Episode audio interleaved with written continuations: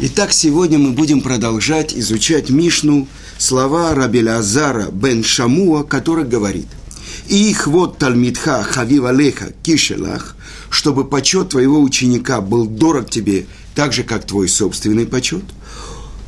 Ухвот Хаверха Кимора Рабах, и почет твоего друга, как трепет перед твоим учителем, Равом. Умора Рабах Кимора Шамаем – а трепет перед Равом, как трепет и страх перед небесами. И мы говорили про то, что, э, в принципе, э, на наш взгляд, есть некоторое завышение. Что это значит? Мой ученик приравнивается его почет к моему почету. Э, дальше. Э, почет моего друга, как трепет перед Равом, а трепет перед Равом, как трепет перед небесами. И то, что мы объясняли, то, что сказал Раф Шимон Амсуни, э, когда он толковал все этим э, в Торе, что эт пришло присоединить еще кого-то, а не просто так. Когда он дошел до такого места, это Ашем Элокеха Тира, перед Творцом Всесильным твоим трепещи, он сказал, я не могу никого поставить рядом с Творцом, и трепет перед Творцом – как трепет перед каким-то человеком, перед кем, кого можно присоединить. И он сказал, так же, как я получил плату за то, что я толковал, я получу плату за то, что я отказался от толкования. То есть он отказался от всей своей учебы, все то, что он до этого объяснял своим ученикам. Пока не пришел Раби Акива и не, истолковал эту строчку Торы, Торы тоже что перед всесильным Богом твоим трепещи пришло присоединить еврейских мудрецов. И это точно соответствует тому, что трепет перед твоим равом должен быть как трепет перед небесами. Вот, казалось бы, это то, что Тана подтверждает, то, что говорит Раби Акива. И это действительно мы должны спросить, а как это можно понять? Трепет перед человеком, как трепет перед самим Творцом?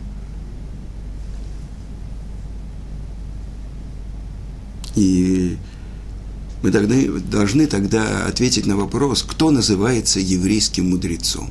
Талмит Хахам. Прежде всего, что за определение такое? Ученик-мудрец. Талмит Хахам. Почему не Хахам? Почему не Гаон, а Рава Гаона, Цадика, Мефорсам, Шлита? Так надо говорить. Рав, э, великий мудрости Торы, э, великий праведник, чтобы он жил на долгие годы. Что это за определение? Талмит Хаха. И мы с вами говорили, кто является мудрецом? Тот, кто учится у каждого человека, у любого человека. То есть тот, кто настолько любит Тору, что она гораздо дороже ему, чем его собственный почет. Что это такое? Великий мудрец Торы будет учиться у ученика. И в этом как раз и проявление того, что еврейский мудрец – это Тара, которая идет на двух ногах.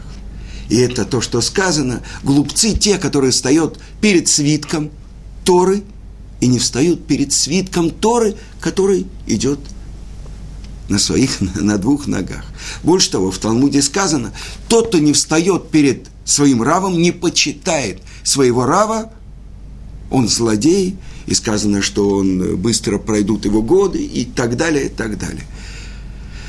Тогда мы понимаем, что это в этом очень важное правило. То, что мы получили Тору для того, чтобы жить ею. И сказано, тот, кто учил письменную Тору и учил устную Тору, но не шам, шамаш, лошимеш талмидей хахамим амарец, но не учился из самого поведения еврейских мудрецов, он не ученый еврей. А я вам уже цитировал то, что я слышал от своего Рава, Гаона, Равмойши Шапира. Почему не ученый еврей называется Ам, народ земли? Что это такое? Это же человек. Он самодостаточен, этот человек, как народ. Ему не нужно ничему учиться у других, он, у него все есть. Так вот в этом очень важный принцип. Так вот, объясняет это Равхаим из Воложина, ученик Вилинского Гаона, что обычно человек, он смотрит на других и не может их объективно оценивать. Ну что, это его ученики, а этот Рав, ну, Рав тоже там это, э, а друг так вообще, то есть как будто Ецер, Ецерара, дурное начало, заставляет человека смотреть, как будто он сверху, а все другие снизу. Ну, чуть-чуть, но, может быть, с ним на одном уровне. Так вот, это то, что учит нас Тана,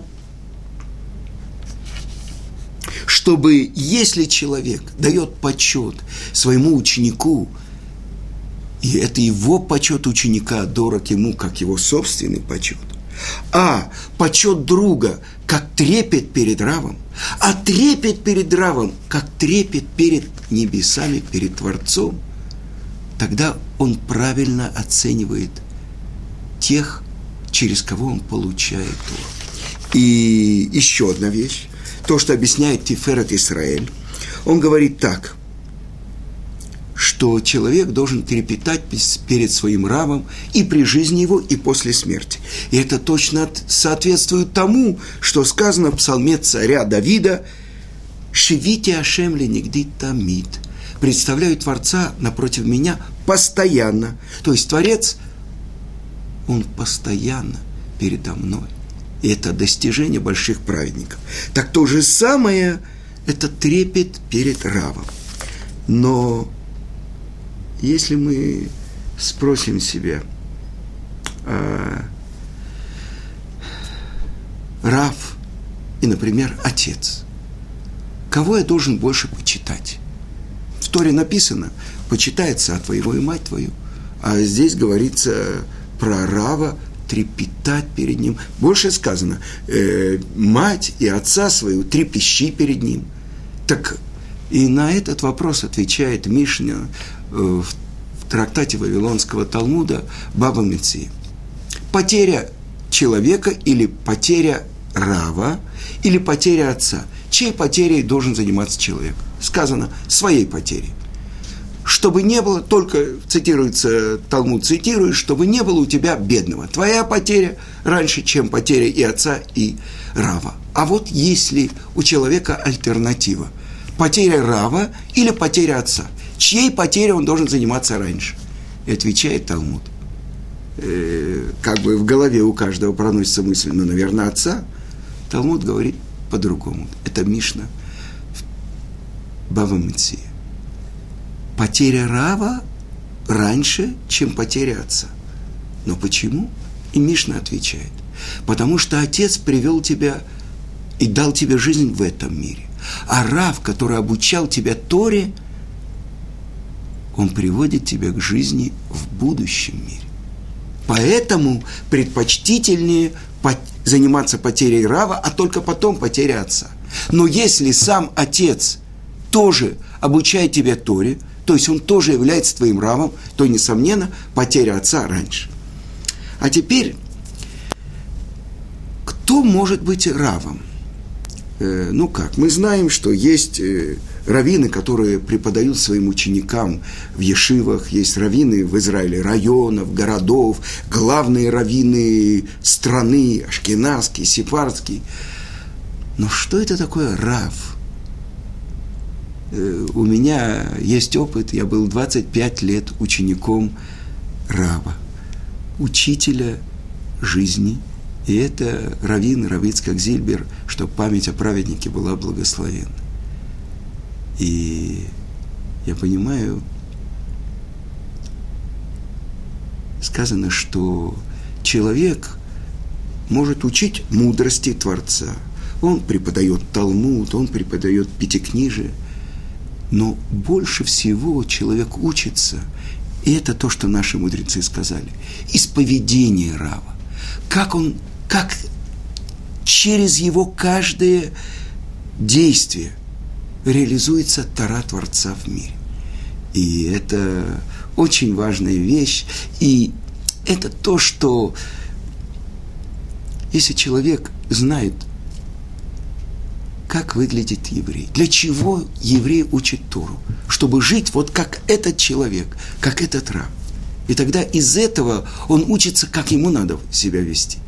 И мы сейчас находимся в праздник э, Песах, в Холемуэт, праздника Песах.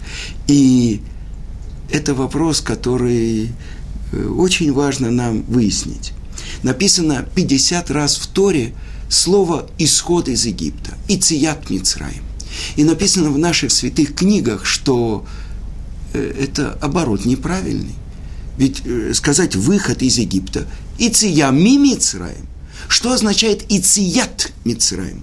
Вы, как будто выход Египта. И это объясняют наши святые книги. Это выход Египта, исход Египта из наших сердец. И тогда открывается очень важная вещь. Это то, что мы с вами уже прошли в пасхальной Агаде, то, что наши мудрецы установили, начинает от позора, а завершает прославлением. Одно из э, отрывков, который мы читаем в пасхальной Агаде, «Рабами были наши отцы в Египте, и великими знамениями, чудесами Творец вывел нас из Египта». Значит, Он освободил нас от рабства. Но это то, что известная фраза гораздо легче вывести человека из рабства, чем вывести рабство из его сердца. И больше того, наши мудрецы открывают, что когда мы стали свободными людьми, никогда мы вышли из Египта, даже никогда мы пропели песню, прославляющую Творца, когда мы увидели, когда наши враги были потоплены Творцом в море, а мы спасены. Но когда мы на 50-й день подошли к горе Синай, как один человек с единым сердцем и получили Тору. Вот в этот момент мы стали свободными людьми. И это то, что мудрецы говорят, не читай, что высечено на скрижалях. Харут алелугухот, но читай херут, свобода. И тогда мы открываем, что главная работа человека – выкорчевывать из своего сердца рабство. А другое значение, с чего мы начинаем. Идолопоклонниками были наши отцы. И тогда это касается нас тоже. И тогда, что это значит освободиться? Ведь то, что мы едим за пасхальным столом, мацу, это как бы символ рабства и символ свободы. Рабство, потому что вот это мы ломаем, преломляем эту серединную мацу, маленький кусочек оставляем, а больший остав... откладываем в сторонку. Это то, что дети потом будут находить цафун спрятанный. Потому что так ели рабы в Египте, они оставляли. Но почему это называется хлеб свободы? Потому что мы положились на Творца – и пошли за ним в пустыню, в место, где не кол... в пустыню не колосящуюся, потому что мы пошли за тобой, как невеста идет за женихом. Это мы, вот эта свобода, когда мы отвергли всех идолов Египта, то, чему мы поклонялись вчера, то, перед кем мы трепетали вчера – фараон, верховный правитель Египта. И вот мы видим, что мы режем этого пасхального барашка. Потому что созвездие Овна, созвездие, которому поклоняется весь Египет, он поклоняется барану, потому что оттуда идет все благословение. И вот в самый пик воздействия этого созвездия Овна мы режем барана – и жарим его полностью на вертеле, чтобы показать, что мы же готовы ради тебя, чтобы выполнить твою заповедь даже на самопожертвование. Ведь Великая Суббота, которая была, это 10 Ниссана, когда мы пошли и взяли этих баранов, каждый отец утром прощался с детьми, прощался с женой. Он знал, что идет на смерть. Ведь все египтяне готовы были убить каждого еврея. Так вот, что это значит освободиться от Египта? И это то, что сказано. Каждый еврей должен видеть себя, как будто это он вышел из Египта. А Раман добавляет, как будто это он сейчас вышел из Египта. Кто из нас может сказать, вот сейчас мы освободились от всего того, чему мы поклонялись вчера – ведь в Египте произошло особенное чудо. Раби Исроэль Салантер задает вопрос, почему Творец услышал молитву евреев в Египте? Вы цаку и закричали перед Творцом, и он услышал. Почему?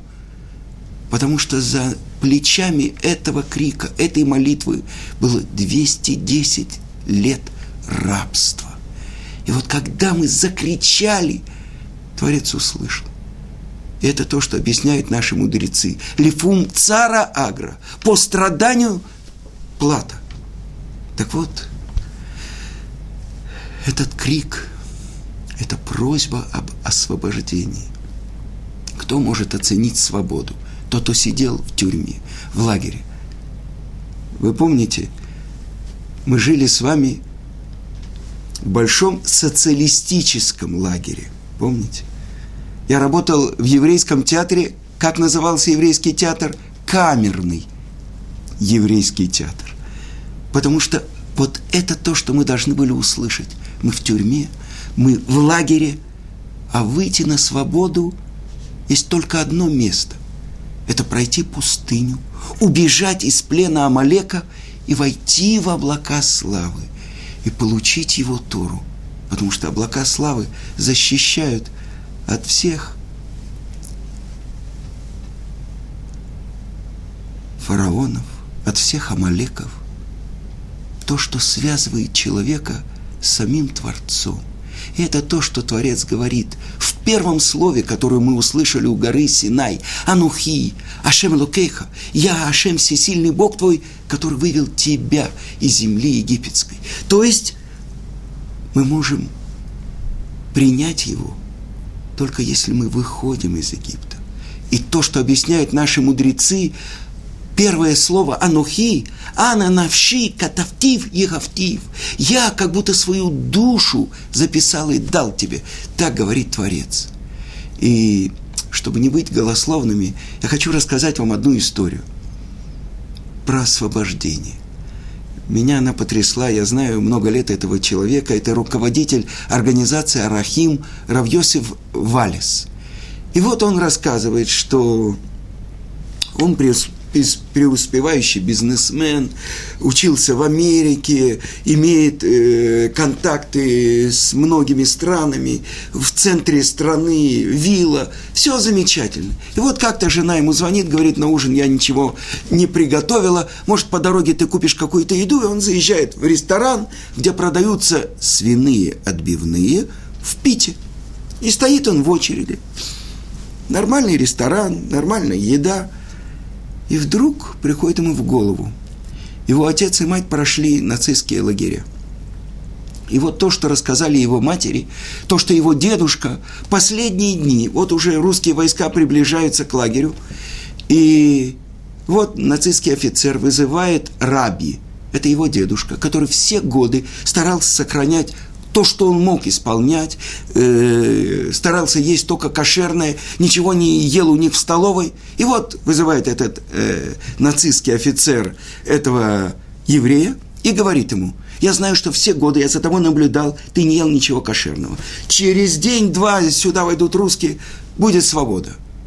Но перед тем, как мы уйдем, я хочу, чтобы ты перед нами здесь съел кусок кровяной колбасы, которую мы едим – если ты не съешь, я тебя убью. Это кровяная свиная колбаса. И дедушка перед всеми ответил, я никогда не возьму в рот эту колбасу. И перед всем плацем, перед всеми евреями он был убит этим нацистом. И вот сейчас, вот этот молодой израильтянин, обеспеченный все, он задает себе вопрос. Кто-то из нас двоих должен быть ненормальным. Либо я, либо мой дедушка. Про дедушку я не могу такое сказать. Значит, я ненормальный. У меня есть возможность покупать кошерное, а я стою здесь, чтобы купить то, за что отдал жизнь мой дедушка. И он вышел из очереди, он вернулся домой и сказал жене, что его поразила эта мысль, что мы делаем. И он начал задавать вопросы разным людям, конечно, не раввинам, а и это его очень беспокоило. И вот он увидел приглашение, светские евреи приглашают на встречу с раввинами, семинар. Можно поехать. И он поехал из Тель-Авива в Иерусалим – Э, при входе, когда он ставил э, свою машину на стоянку, он увидел, что какой-то человек идет с коробкой, что в коробке. Он говорит, вот вам, пожалуйста, кипа. Он говорит, нет, мне это не надо. И вот он был на семинаре, и он говорит, что его поразило и дало пищу его сердцу, его мозгу. Что поразило сердцу? Когда все вдруг сидят вместе, субботний стол, субботние песни. Он этого не видел. С другой стороны, что дало работу его мозгу? Они учили один отрывок из Талмуда и из трактата Сука. И он задавал вопросы, другие задавали вопросы. Его поразило. Еврейство не боится вопросов. Что это такое? Наоборот, чем больше вопросов, тем лучше. И это принцип паскальной годы. Если человек не задает вопросы, даже если он сидит один, и Равыцкак Зацаль. Он рассказывал, как он был в столбищах э, один. Мама дала ему вино, сделанное из изюма и мацу. И вот он сидел, и он задавал себе вопросы и отвечал. Так вот, оказывается, Рав Йоси Валис говорит тогда, Йоси Валис, что это такое, чем больше вопросов, тем лучше. А в христианстве кто-то задает, лишние вопросы. Он плохой христианин, надо верить. Значит, если это еврейство – эта Тара не боится вопросов. Значит, у нее есть ответы. И тогда он сказал Раву, который давал урок. Он сказал ему так. Смотрите, я не буду ждать сто лет. Если действительно это так, как вы говорите, это истина, если я не найду ни одного прокола, то есть, если я задам вопрос и не будет ответов, то есть, я увижу, что это неправда, так вы вместе со мной обещайте, что мы вместе пойдем к стене плача, и я съем при вас бутерброд с сыром и свининой. И сказал, я согласен. Согласен. Хорошо. И тогда он пошел к другому еврею, который вместе с ним сидел и сказал, я готов это взять на себя, но я боюсь. Давай сделаем соглашение. Ты берешь, и я беру, и мы будем друг друга проверять и будем держаться. Хорошо.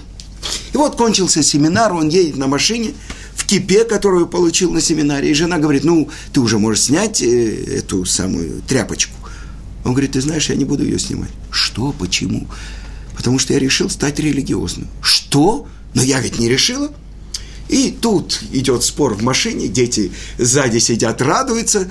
Тогда она говорит, поехали к твоим родителям. Родители, естественно, не соблюдающие, все хорошо. Приехали к родителям, она говорит, он сошел с ума. Что такое? Он решил носить эту тряпочку на голове. Отец говорит, ну не волнуйся, неделя другая, ему надоест, он сбросит. Нет, папа, не, не сброшу, и больше того, я хочу, чтобы ты мне дал те твилин, которые ты мне покупал на бармицу. Твилин на бармицу? Отец идет, достает откуда-то эти твилин, дает ему и, спрашивает, и что ты будешь делать? Буду надевать. И вдруг его отец разрыдался. Что, что случилось? И тут отец, обычно люди, которые прошли нацистские лагеря, они не рассказывают про свой опыт. И тут отец начинает ему говорить что он был пять с половиной лет, переходил из одного лагеря смерти в другой. И вот это было в Дахау. Он увидел, что один пожилой еврей перед смертью бросил какой-то, у него выпал какой-то пакетик. Он подумал, что там еда. Он подошел к этому, развернул и увидел, что там тфилин. Он спрятал их, и сам-то он был из религиозного дома, но он спрятал их, это было поздно вечером, и он решил пораньше встать и надеть тфилин. И вот за этим задание, занятием его застают немцы. Но это преступление, которое карается смертью, записали его номер. На следующее, уже через несколько часов, на плаце выстраивают всех, вы, вызывают его, там на главном возвышении стол, э, столб с петлей, и вот за это преступление, вот, посмотрите, он надевал тфилин, он уже становится на стол и уже надевает ему петлю, и в это время что-то промелькнуло в голове у этого нациста, и он говорит, Ты, собака, последнее твое желание. И вдруг этот человек, который с петлей стоит на столе, он говорит, последнее мое желание – надеть эти твилин. И они сказали, о, замечательно, пусть наденет, мы его повесим в твилин. И он, плац, на котором стоит несколько тысяч евреев, он надевает филин на руку, произносит благословение, на голову. И сейчас он смотрит, евреи, у них в глазах слезы, они уже потеряли, почти потеряли человеческое достоинство. И он им кричит, евреи, я победил! И тогда эти немцы поняли, что что-то произошло, что действительно его просто повесить, это недостаточно. И тогда они, после того, как он снял твилин, что они сделали? Они поставили его на колени и дали ему в руки два тяжелых камня. И сказали так, сейчас то место, на которое ты надевал твилин, ты будешь получать нагайкой 25 ударов.